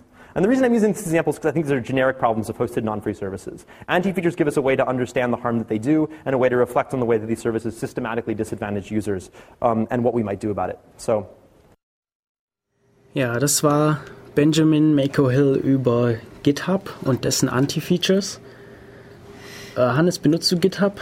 Äh, ich glaube, ich bin angemeldet, aber ich benutze es eigentlich nicht. Wenn ich, wenn ich was brauche, wenn ich ein Git irgendwo habe oder ein Mercurial, was ja sehr ähnlich ist und dann wäre das passende dazu Bitbucket zum Beispiel, dann, dann habe ich eigentlich immer meinen eigenen Server irgendwo stehen, wo ich das drauf mache oder ich ähm, jedes dieser, dieser Version Control Systeme kann auch, hat auch einen eigenen kleinen Client, äh, einen Server drin, wo man dann einfach sagen kann git serve und dann kann jeder darauf zugreifen, so ungefähr aus dem lokalen Netzwerk. Also für die meisten Fälle brauche ich es nicht. Für größere Reichweiten wäre es vielleicht schon mal sinnvoll, aber dann schaut man halt, ob man es auf irgendeinem Server unterbekommt, um eben selber wirklich Kontrolle drüber zu haben. Also ich finde es cool, muss ich sagen. Also die Idee, sein, sein Repository da eben hosten zu können. Ja. Äh, Leute, das ist ja, also das Tolle daran finde ich eigentlich, dass es ein soziales Netzwerk ist Genau. für Projekte und nicht für, für Menschen. Ja, es ist sozusagen Das ist Facebook die für. Projekte. Ja, aber in cool. Also Facebook. äh, Ja, Facebook ist Da wird es auch mal hoffentlich bald eine Sendung dazu über geben. Social Networks. Genau. Ah, morgen ist übrigens Chaos-Seminar. Das wollte ich zwar erst später bringen, aber machen wir einfach passt zweimal Werbung. dazu. Das passt gerade dazu. Morgen ist Chaos-Seminar, einmal im Monat, nämlich immer den zweiten Montag im Monat macht es macht der Chaos Computer Club Ulm an der Uni einen Vortrag. Morgen ist es wieder soweit um 20 Uhr im Hörsaal 20 im Gebäudekreuz O27 der Universität. Äh, die Infos, wo das ist, wann das ist, was ist, findet ihr auch nochmal auf der CCC-Website www.ulmccc.de, also www.ulm.ccc.de. Es geht sogar ulm.ccc.de. Es geht auch nur ulm.ccc.de, es geht auch verschlüsselt mit https www.ulm.ccc.de. Ja. Geht alles. Ähm, dort könnt ihr das nochmal nachlesen. Chaos-Seminar, wie gesagt, morgen das Chaos-Seminar mit dem Titel Ich hab doch nichts zu verbergen. Von, gehalten von Nico und von mir. Ja, schauen wir mal, wie das wird. äh, müssen noch ein bisschen was vorbereiten dafür, aber ich hoffe, Ja. das wird was zum Thema Privatsphäre. Also morgen Chaos-Seminar an der Uni Ulm, H20, Gebäudekreuz O27, 20 Uhr. Alle kommen. Alle kommen. Ganz wichtig, wir wollen mal den, den Hörsaal mal voll kriegen. Chaos-Seminare sind toll. Ja. So, so, also der Hörsaal, der fasst bestimmt 150 Leute. Also Locker. ja, ihr, ihr dürft alle, nicht. wirklich alle kommen. Also ziemlich voll war es beim Vortrag äh, über Manipulationspsychologie. Da war ich Ja. überrascht. Da bin ich reingekommen und dachte, oh scheiße, da ist noch eine Vorlesung. Äh, mich wieder raus und habe ich mir überlegt, ja, da ist keine Vorlesung, ist nach 20 Uhr bin reingegangen und die haben wirklich alle auf den Vortrag gewartet. Ja, da waren auch sehr viele Psychologen da. Ja, fand ich cool. Aber der Vortrag war auch super. Ja, der war gut. Auch super. Also Chaos-Seminar ist eine tolle Sache, macht Spaß. Einmal im Monat, jeden zweiten Montag im Monat. Äh, kommt vorbei. Ja, und im Chat sagt schon einer, dass er kommen wird. Zu zweit. Super. Voll gut. Sehr gut. Sehr gut. Weiter so. Okay, wir sind aber immer noch bei Anti-Features. Äh, GitHub. Äh, ich bin seit einigen seit einiger Zeit bei GitHub und letzten Monat habe ich angefangen, da ein bisschen aktiv zu sein. Hab Skripte online. Äh, das eine habe ich angefangen zu schreiben, um meine Backups aufzuräumen. Also ich habe daheim zwei Backup-Festplatten externe und da ist jede Menge Müll drauf. Das kenne ich auch. Weil- da hat man 15 verschiedene Ordner und Ja. im, es ist so ein bisschen so, in dem einen Ordner ist der gleiche Ordner wieder und nochmal der gleiche Ordner wieder in fünf Strukturen und ja. Ja, wie ich nämlich früher Backups gemacht habe, das hat so ausgesehen, ich habe äh, ich habe einfach alle meine Daten genommen und in einen Ordner da reingeschoben und wenn ich das nächste Mal Backup gemacht habe, habe ich mir überlegt, so ja, wenn ich das jetzt ersetze durch den neuen, dann kann es ja sein, dass ich aus Versehen irgendwelche Sachen lösche. Also habe ich alles drüber, äh, äh, nochmal einen neuen Ordner gemacht. Entsprechend sind die Festplatten jetzt voll und ich weiß nicht mehr, was ich noch löschen kann, was ich noch brauche. Und das Skript soll einfach nur doppelte Dateien suchen und mir anzeigen, was doppelt vorhanden ist. Und es soll es ein bisschen erleichtern. Also es Dass ist du immer weißt, viel Arbeit. welche doppelt sind und die kannst du dann von Hand Also wenn, wenn, ich, wenn ich halt sehe, ja, da häuf, häufen sich doppelte Sachen, dann gucke ich da halt rein, ob es da Unterschiede gibt. Und wenn nicht, dann lösche ich halt eins davon und den Rest tue ich ins richtige Backup rein, so wie es sein soll. Schön. Weil mittlerweile mache ich das viel besser. Ähm, mit RDIF Backup, kennst du das? Nee, aber RDIF Backup ist cool. Was es standardmäßig macht, du machst RDIF Backup, Quelle, Ziel und dann backup das das dahin. Im Ziel hast du dann eine exakte Kopie deiner Dateistruktur, deiner Ordnerstruktur. Äh, und zusätzlich Rückwärts-Diffs. Also jedes Mal, wenn du ein Backup machst, wird das Neue ist als Datei da drin, kannst aber zeitlich zurückgehen wie in einem Versionskontrollsystem. Git Okay. Subversion oder so.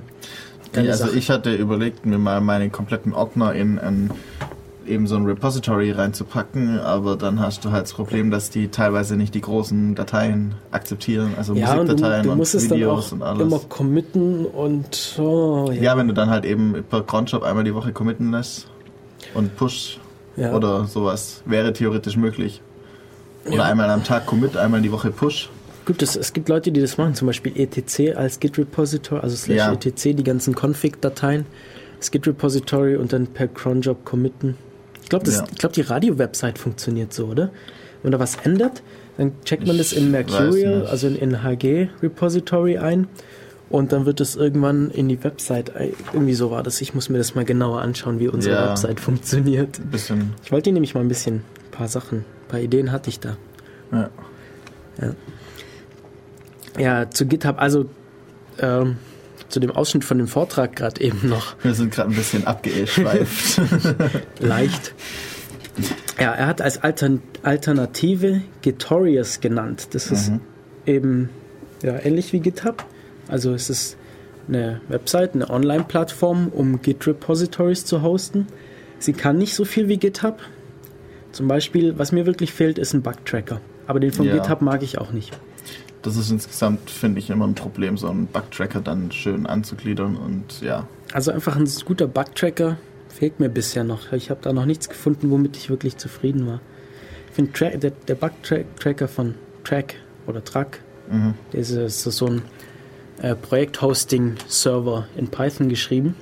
Ja. Da finde ich den Tracker echt nicht schlecht. Der lässt sich super konfigurieren. Da kannst du, wenn du den irgendwo installiert hast, kannst du auch dein Git-Repository ein, einbinden und so. Mhm. Äh, was, was Leo hat mir das gezeigt. Was gibt's von, von in Ruby oder beziehungsweise in Rails Redmine. geschrieben? Redmine, genau. Den muss ich mir mal genauer anschauen. Redmine kann noch mehr als Track. Allerdings hat Track, wir schweifen jetzt gerade ab, aber das ist ja egal. Das macht ja nichts. Ähm. Track hat die tolle Eigenschaft, dass es eine Wikisyntax hat, die über alle Sachen, die es darstellen kann, funktioniert. Das heißt, ich kann in meinen Wiki-Artikeln auf Codezeilen von einzelnen Revisionen verweisen Ja, und, Track, äh, und, und, und äh, Bugtrackings verknüpfen und solche Sachen und kann Bildchen malen in meiner Wiki-Syntax und alles mögliche. Richtig cool. Ja, es hat leider auch Probleme, Ja. aber das ist nun mal so. Und das heißt, wir haben schon wieder ein Thema. Ja, stimmt. Tracker, Version Projekt. Control Systeme, Projektmanagement mit freier Software sozusagen. Eieiei. Ja, es wird, wird toll. Also wir haben einiges, einiges geplant. Dieses Jahr wird ein spannendes Dev Radio Jahr. Ja, Ah. vor allem da du viel Zeit reinbringst und ich nicht so viel. Ah, ja. Ähm, ja, immer noch geplant ist das Live-Interview mit den äh, Part-Time Scientists. Leider habe ich die bisher noch nicht so richtig erreicht, aber da freue ich mich schon drauf. Äh, CouchDB wird demnächst so ein Thema sein, kann ich schon mal so äh, einen Teaser anbringen. Ja, wir haben noch 10 Minuten übrig, 11 Minuten. Und wir haben ja wir letztes Jahr haben wir angefangen mit unserer Kategorie den Zufalls-Wikipedia-Artikel. Ja, ein bisschen Allgemeinbildung für die Allgemeinheit. Genau, wir haben uns einen zufälligen Wikipedia-Artikel gesucht über Affenbrotbäume. Mehr oder weniger zufällig, aber die ganzen davor, irgendwie zehn davor, waren alles nur irgendwelche Personen mit äh, zwei Zeilen Text. Das war nicht so interessant. aber jetzt Affenbrotbäume. Affenbrotbäume, ja. Äh, hat wahrscheinlich schon jeder schon mal gehört, aber kann man sich darunter auch was vorstellen? Also sind einfach diese, diese riesigen Bäume mit den ganz fetten Stämmen, die sich dann in ganz kleine Äste verzweigen. Ja, und ganz komische, bizarr wachsende Laubbäume. Steht so in Wikipedia. Genau. Ja, was steht da? Da steht, die Affenbrotbäume sind eine Gattung großer, markanter und häufig bizarr wachsender Laubbäume aus der Unterfamilie der Wollbaumgewächse. Und der Fachname dafür ist Bombacoidean. Der, Der, der, Der. aus? Bombacoidae, Ja, die sind wiederum aus der Familie der Malvengewächse. Malva, äh, Kai- Malva, Malva Kai. Ja, wir können beide keine Dateien, so wie das aussieht. Ähm, ja. Gerade, vielleicht kennt jeder irgendwie dieses, dieses Affenbrotbaum, das war doch auch bei eben der kleine Prinz, oder? Nicht diese, diese. Ich glaube schon beim Wo, wo er Prinz. irgendwie darüber erzählt, dass er ja eigentlich, dass die voll toll aussehen, aber er will sowas gar nicht, weil es würde ja seinen kleinen Planeten dann sofort zerstören innerhalb von zwei, drei Jahren. Ja. Weil am Anfang würde er ihn ja noch äh, gießen und unter, das, unter einer Haube vor dem Wind schützen und dann nachher würde es seinen Planeten komplett zerfressen mit, sein, mit den Wurzeln. Ja, das mit der Haube war, glaube ich, die kleine Rose, oder? Die Blume. War das die Rose? Ich dachte, das Ich war. nicht mehr. Ich, ich habe schon lange nicht mehr Kleine Prinz gelesen. Also Wenn ihr da noch was wisst, ihr könnt uns im Chat Bescheid sagen oder anrufen. genau. Äh, wo steht denn der Affenbrotbaum? Scroll mal ein bisschen runter. Äh, wie wo Der, steht der, der? der, der, Verbreitung und Standorte. Also, wo gibt's Ah. den, wo gibt's den Affenbrotbaum? Den Affenbrotbaum gibt es in Afrika, südlich der Sahara. Aha. Und, Genau. Ja. Eigentlich bloß, Westafrika, Ostafrika. bloß in Afrika, oder? Sieht so aus. Madagaskar, ja, alles, alles Sudan, alles Afrika. Okay, also wenn ihr Affenbrotbäume sehen wollt, müsst ihr nach Afrika gehen. Oder vermutlich in einem relativ südlich gelegenen botanischen Garten wird es auch einen gezogen ja, ich, ich glaube, ich habe schon mal einen gesehen. Aber also halt, botanische Gärten, ja, ja, wenn dann in einem Gewächshaus so. im Gewächshaus drin. Genau. Aber natürlich eben, ja, in Afrika. Ha, Alter, die Bestäubung äh, durch den nektarfressenden Palmenflughund wurde 1935 vom Wiener Biologen Otto Porsch im Botanischen Garten von Bogor auf der Insel Java zum ersten Mal beobachtet. Das finde ich ja cool. Der nektarfressende Palmenflughund. Das wäre das wär vielleicht auch was für einen Wikipedia-Artikel. Mehr oder weniger zufällig. Ja. Ja. Insel Java finde ich cool. Ja. Java ist auch eine Java Insel. Ist auch eine Insel. also, äh, wenn man auf den Wiki-Artikel geht, ähm, richtig krasse Blüten, finde ich schon. Also, die sehen übelst aus. Die sind, also eine davon sieht eher aus wie ein Pilz, als dass sie wie eine Blüte aussieht. Aber aber es, also sie hängt so nach unten. Da ist oben die Blume und, und Blüte und also Blütenblätter und nach unten hängen dann noch so so Puschel weg. diese, diese Bestäub also die, die Bestäubungs, wie heißen sie, Staubkörner und der Stempel sozusagen. Irgendwie. Aber das Lustige ist, wenn man das so sozusagen jetzt in die Erde reinstecken würde, sähe das aus wie so, so ein Pilz mit so einem flachen Dach. ja. Ähm, auch sehr krass eben ein, ein, ein 20 Meter Stamm geschätzt und dann oben eine flache Krone. sieht sehr toll aus. Also schöne, schöne Pflanze, aber ja. Ja, also wenn ihr gerade vorm Rechner sitzt, schaut euch den Wikipedia-Artikel zu Affenbrotbäumen an. Da gibt's tolle Bilder davon. Wir, Und viele Nachweise. Das ist mal ein guter Artikel sogar, so wie das aussieht. ja, finde ich klasse. Okay. Okay, cool. Ja, wir sind langsam, wir kommen langsam zum Ende, Ja. oder? Ich würde auch sagen, äh, wir verabschieden uns langsam. Das waren zwei Stunden Def Radio. Vielen Dank fürs Zuhören. Danke, Hannes, dass du da warst. Ja, bitte.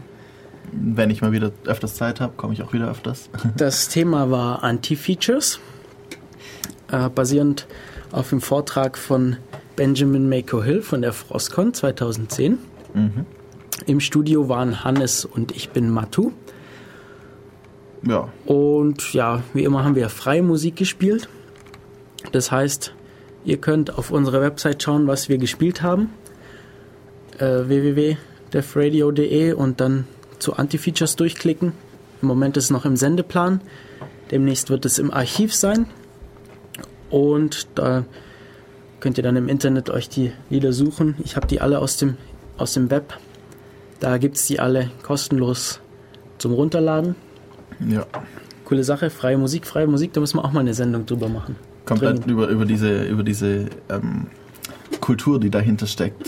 Auch Ja. gerade ob jetzt Künstler dann ND, also Non-Derivative oder sowas benutzen und inwieweit das dann wieder das freie kreative Schaffen einschränkt und so. Ja, Lizenzen müssen wir, glaube ich, fast noch eine eigene Sendung drüber machen. Allerdings eine Creative Commons Lizenz mit anderen Lizenzen sind halt nicht unbedingt, also die sind ja für unterschiedliche Einsatz, äh, Einsätze gebaut und deswegen macht es vielleicht schon eher Sinn, die dann immer zur passenden Einsatz dann mit dazu zu packen. Also freie Musik und die Lizenzen dafür. Wir nicht, nicht, nicht immer zu allem kompatibel, Ja, aber das, was ihr hier hört, dürfen wir spielen. Zumindest dürft ihr alles anhören und runterladen. genau.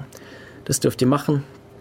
Äh, das heißt, Stunden tolle freie Musik, stundenlanges Hören. Genau. Finde ich cool. Freie Musik ist toll. Das war's für heute von Def Radio.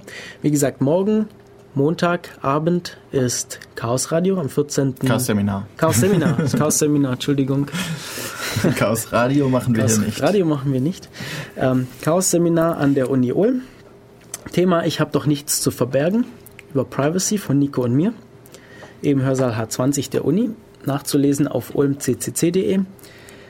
Wir verabschieden für un uns für heute und hören uns wieder in 14 Tagen. Ja. Schönen Sonntag noch. Schönen Sonntag, was noch davon übrig ist. Ja. Und bis morgen beim Chaos Genau. Seminar des Ihr werdet ja CCC alle kommen. Deswegen. Okay. Tschüss, bis in zwei Wochen.